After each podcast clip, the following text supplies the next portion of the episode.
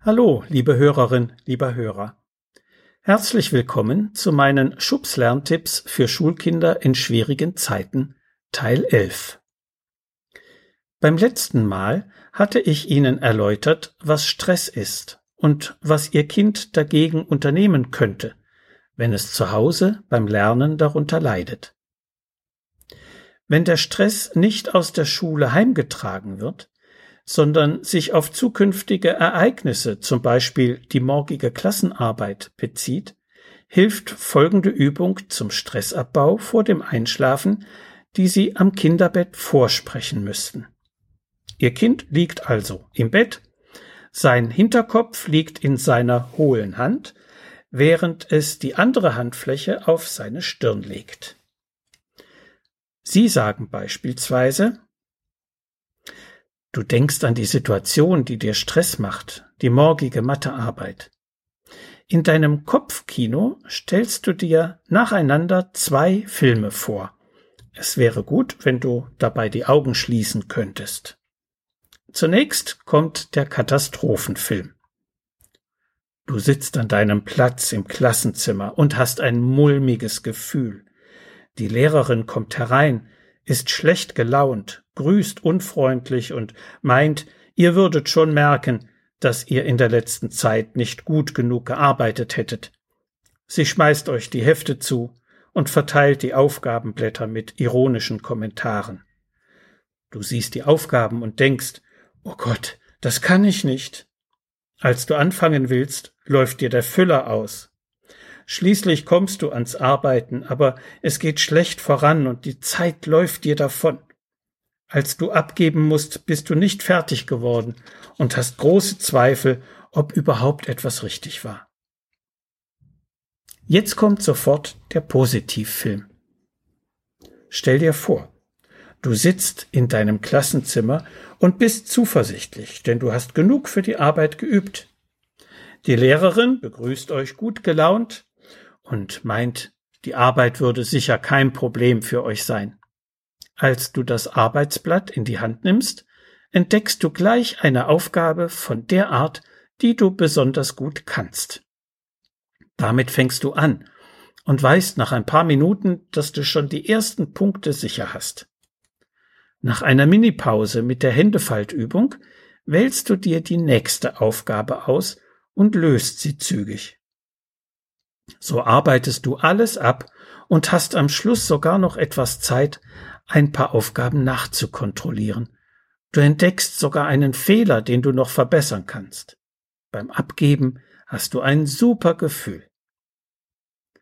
Mit diesem guten Gefühl öffne jetzt wieder deine Augen und halte das Gefühl noch eine kleine Weile in deinem Bewusstsein. Jetzt kannst du beruhigt einschlafen. Gute Nacht. Natürlich lässt sich diese Übung auch zu anderen Tageszeiten als vor dem Einschlafen durchführen, aber als letzte Aktion des Tages kann das positive Gefühl mit in den Schlaf genommen werden und zu einer entspannteren Nachtruhe beitragen. Übrigens, manche Kinder finden es wunderbar, wenn sie nicht selbst die Hände unter den Hinterkopf und auf die Stirn legen, sondern Mutti oder Vati das tun. Die Kopfkinofilme dürfen ruhig laut erzählt werden. Es wird nicht lange dauern, bis Ihr Kind das selbst kann.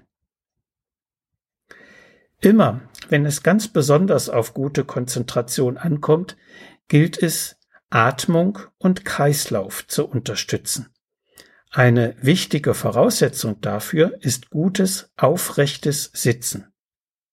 Man stelle sich einmal vor, allein das Sitzen auf der Stuhlkante während einer Klassenarbeit kann bewirken, dass die Note um eine Stufe besser ausfällt. Probieren Sie einmal aus, wie Sie sich fühlen, wenn Sie auf dem vorderen Drittel der Sitzfläche sitzen. Die Beine stellen Sie parallel, die Füße stehen flach auf dem Boden auf. Merken Sie, dass Sie automatisch aufrecht sitzen? So atmet man tiefer ein und kann sich durch die bessere Versorgung des Gehirns mit Sauerstoff besser konzentrieren. Wenn vor der Klassenarbeit Gelegenheit dafür ist, hilft auch ein Lauf um den Schulhof. Und wer Brain Gym Übungen kennt, kann sie in der kleinen Pause vor der betreffenden Stunde durchführen. Cross Crawl, also über Kreuzgymnastik, liegende Achten oder die Denkmütze wirken anregend. Man muss Brain Gym übrigens nicht befürworten, kann aber dennoch von einigen Übungen der Methode für das Lernen profitieren.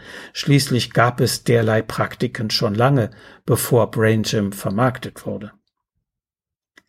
Recht unauffällig kann sich Ihr Kind zur Aktivierung des Denkapparates auch die Thymusdrüse klopfen. Es soll alle Finger einer Hand zusammenlegen und mit den versammelten Kuppen etwa 10 bis 20 Mal leicht auf die Brustbeinplatte klopfen. Diese Stelle liegt ungefähr 5 Zentimeter unterhalb des Mittelpunktes zwischen den Schlüsselbeinen.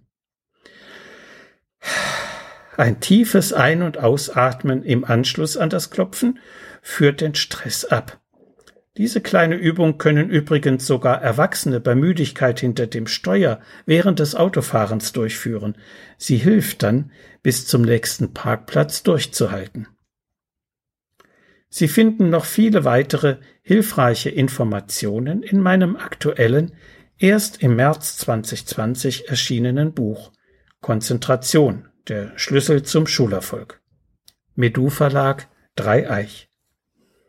Wenn Sie Fragen zu Schule und Lernen haben oder das Buch bestellen möchten, können Sie gerne über meine Website www.schulberatungsservice.de Kontakt mit mir aufnehmen. Bis die Tage und bleiben Sie gesund. Ihr Detlef Träbert.